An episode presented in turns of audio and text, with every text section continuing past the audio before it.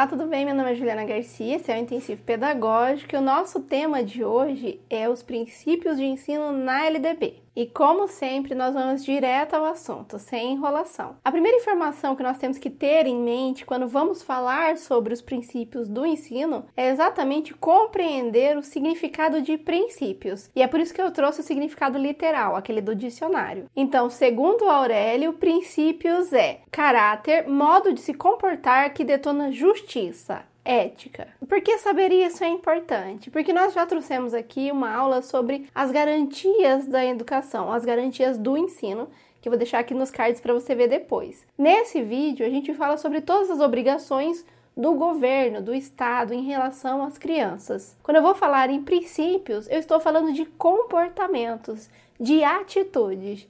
De atitudes de quem? Dos profissionais da educação das pessoas que atuam dentro da escola. Os princípios definidos pela LDB para o ensino, ou seja, para nós profissionais da educação seguirmos ou aplicarmos na prática, são 13. E nós podemos sim fazer a leitura dele passo a passo, no entanto, há uma forma mais fácil ou mais didática de nós conversarmos sobre essa temática, que é dividindo ele em três grandes campos ou três grandes áreas de atuação. No primeiro, nós vamos verificar quais são os comportamentos e atitudes que espera-se da instituição ou de todos que atuam dentro daquela instituição.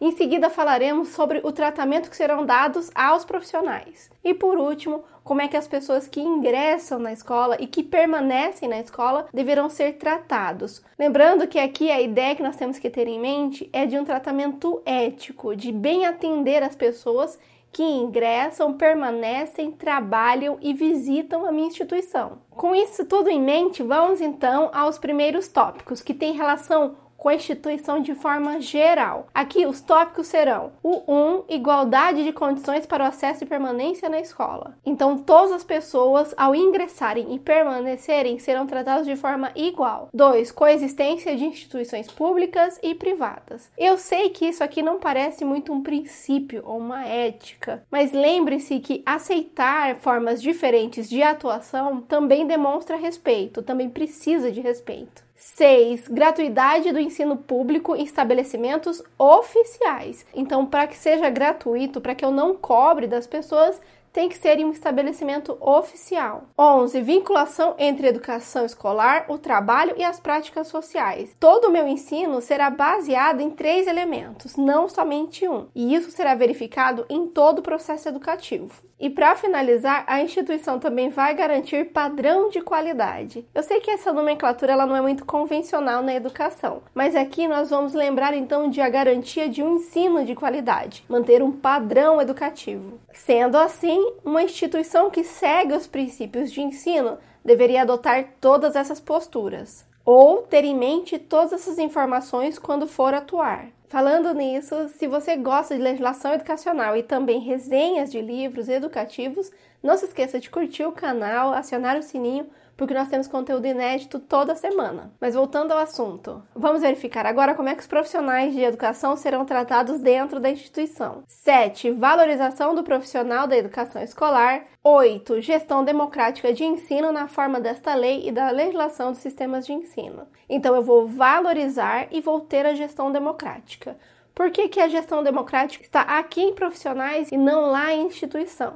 Porque quando eu atuo com gestão democrática, quando eu sou um gestor que efetua de verdade a gestão democrática, o que eu estou dizendo para as pessoas é que a opinião de todo mundo é válida e que a contribuição e a participação de todos é muito importante. Então, a valorização e a gestão democrática demonstra para nós o que o princípio do ensino entende sobre a participação e a importância dos profissionais da educação. E agora vamos para o último item, que tem relação com atendimento, com as pessoas que chegam até a minha casa, no caso, com as pessoas que entram na minha escola. O 2, liberdade de aprender, ensinar, pesquisar e divulgar a cultura, o pensamento, a arte e o saber. 3, pluralismo de ideias. Veja que no item anterior eu já falei de uma liberdade de pensar, e aqui eu falo em pluralismo, várias ideias, aceitar várias ideias. Então, um item reafirma o outro. Mas voltando, pluralismo de ideias e concepções pedagógicas. 4. Respeito à liberdade e apreço à tolerância. Liberdade também aparece no primeiro item aqui deste tópico, mas aqui há uma nova ideia, que é a da tolerância. 7. Consideração com a diversidade étnico-racial. Eu devo levar em consideração e eu devo ter em mente a diversidade étnico-racial. 13. Garantia de direito à educação e aprendizagem ao longo da vida. Esse item é novo e ele tem essa menção mesmo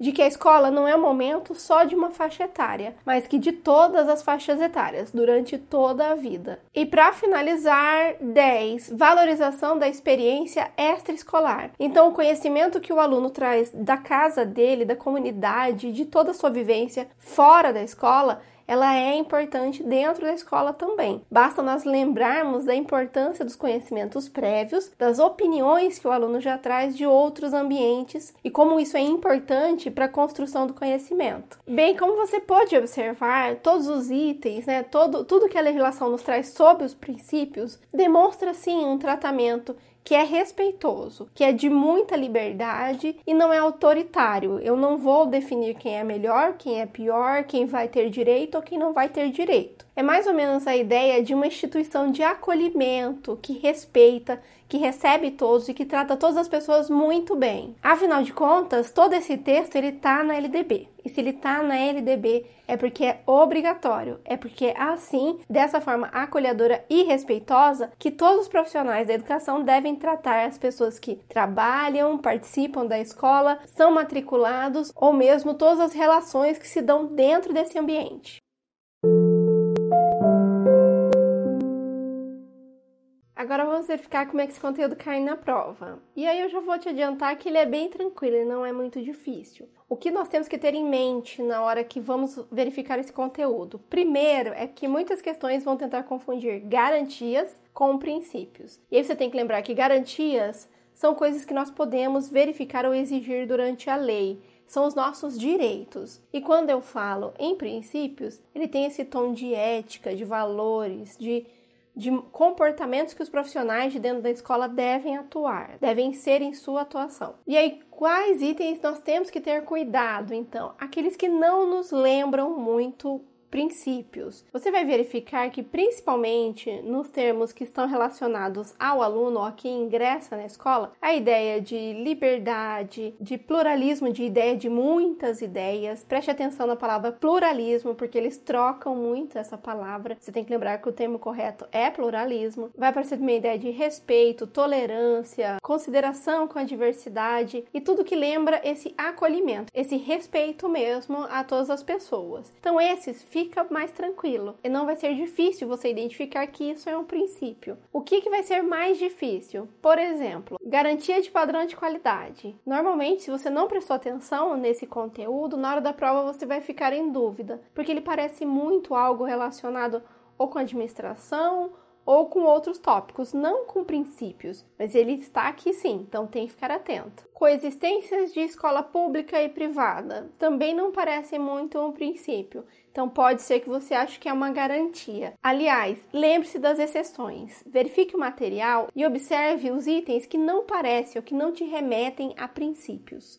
Isso vai te ajudar bastante durante a prova. Além disso, eu deixei no material em vermelho algumas palavras que costumam ser trocadas, que é o exemplo de pluralismo. E também quando falamos sobre educação pública e privada. Algumas questões vão falar que é só pública ou só privada. Quando falamos sobre estabelecimentos, eles são os oficiais. Muitas questões vão falar que são qualquer estabelecimento. Tem uma palavra que é o apreço, que muitas questões vão tirar e vai ficar só preço, então preste atenção. E o último conteúdo que é pegadinha constante é a palavra extraescolar, que vão falar intraescolar. Então veja que são pegadinhas bem básicas ou bem recorrentes no mundo dos concursos, e é por isso que eu acredito que você não vai ter dificuldade. Mas agora, como sempre, vamos direto às questões, porque lá a gente vai verificar mais alguns itens sobre esse conteúdo. Primeira questão é do IFBA 2019 e vai dizer: a liberdade de aprender, ensinar, pesquisar e divulgar o pensamento, arte e o saber. Me parece questão correta e ele quer que eu ache o erro. B. Valorização dos profissionais da educação escolar, garantidos na forma da lei, planos carreira com ingresso exclusivamente por concursos públicos de provas e títulos aos da rede pública. Vou colocar aqui a interrogação. Por que, que eu vou colocar a interrogação? Porque a questão, ela extrapola. A lei não vai citar nesse momento tudo isso. Ela vai estar somente uma parte e outros conteúdos serão vistos em outro local. No entanto, eu não posso falar que está errado. Ele só traz mais informações do que aparece nesse item. Então a gente coloca interrogação. Se não tiver nenhuma alternativa mais gritante do que essa, a gente volta e assinala essa, mas vamos para a próxima. B, garantia de padrão de qualidade, a gente já viu o que é. Pluralismo de ideias, concepções pedagógicas e coexistência de instituições públicas e privadas também é certo. E, gratuidade do ensino público em estabelecimentos não oficiais, então nosso gabarito, a única errada é essa. Então veja que o outro extrapolou, mas a gente vai sempre identificar o que é mais errado. Por que, que eu trouxe essa questão? Porque é muito comum nós ficarmos em dúvida nas últimas duas questões e na hora de escolher o que a gente quer, nós ficarmos em dúvida. Então lembre-se sempre, o que for mais gritante é a questão que a gente vai assinalar. No caso, uma extrapolava, dizia muito mais conteúdo, mas tem um erro aqui que é certeiro e a gente vai no que é mais certo, tá bom? Vamos para a próxima. Aqui novamente uma questão que vai querer a opção incorreta. Então vamos lá. A. Pluralismo de ideias e de concepções pedagógicas está certo. Liberdade de aprender, ensinar, pesquisar e divulgar a cultura, o pensamento, a arte e o saber está certo. Gratuidade do ensino público em estabelecimentos oficiais também está certo. E o D vai dizer em desvalorização dos profissionais. Nada disso. É valorização. Então veja que as questões são bem tranquilas e tudo vai ser mais ou menos assim. As mais difíceis vão tentar te confundir com as garantias, mas se você estiver com esses itens em mente, isso não será difícil para você, tá bom? Agora vamos para a terceira questão, que é justamente aquelas que misturam o conteúdo de princípios com outro conteúdo da LDB para ver se você sabe exatamente do que, que a lei está falando. E aqui nessa questão ele quer a alternativa correta, ele quer verificar se você sabe o que é um princípio. Vamos direto às alternativas. A alternativa A vai dizer atendimento educando em todas as etapas da educação básica por meio de programas suplementares, então verifique que não me lembra em nada um princípio. Ele me parece algum outro item da LDB. E é por isso que não é minha alternativa correta. A B, o pluralismo de ideias e concepções. Então, muitas ideias ou ideias diferentes. Isso me lembra Provavelmente esse é o nosso gabarito. C. A educação escolar deverá vincular-se ao mundo do trabalho e à prática social. A lei vai falar em vinculação entre a educação escolar, o trabalho e as práticas sociais. Então aqui o texto não está exatamente e ele está um pouco modificado. E essa alternativa quer exatamente o que a lei diz. A alternativa D vai falar acesso público e gratuito público e gratuito ao ensino fundamental e médio para todos que não concluíram na idade própria. Isso também é garantido pela lei, mas não é princípio. E é educação infantil gratuita às crianças de até 5 anos de idade. Então, verifique que ele vai misturar outros itens e você tem que buscar esses conceitos que vão te lembrar mais desses princípios, éticas, lembrando sempre de verificar aqueles itens que nos levam ou nos induzem ao erro, porque eles parecem também estar em outro local ou em outro fragmento do texto. Para finalizar, se esse vídeo foi útil para você de alguma forma, não se esqueça de curtir, deixar um comentário. E se você é concurseiro lá no Intensivo Pedagógico, agora a gente começa a segunda parte desse vídeo, onde eu vou falar para você como é que esse conteúdo vai cair na prova. Por hoje é só, um abraço, até a próxima!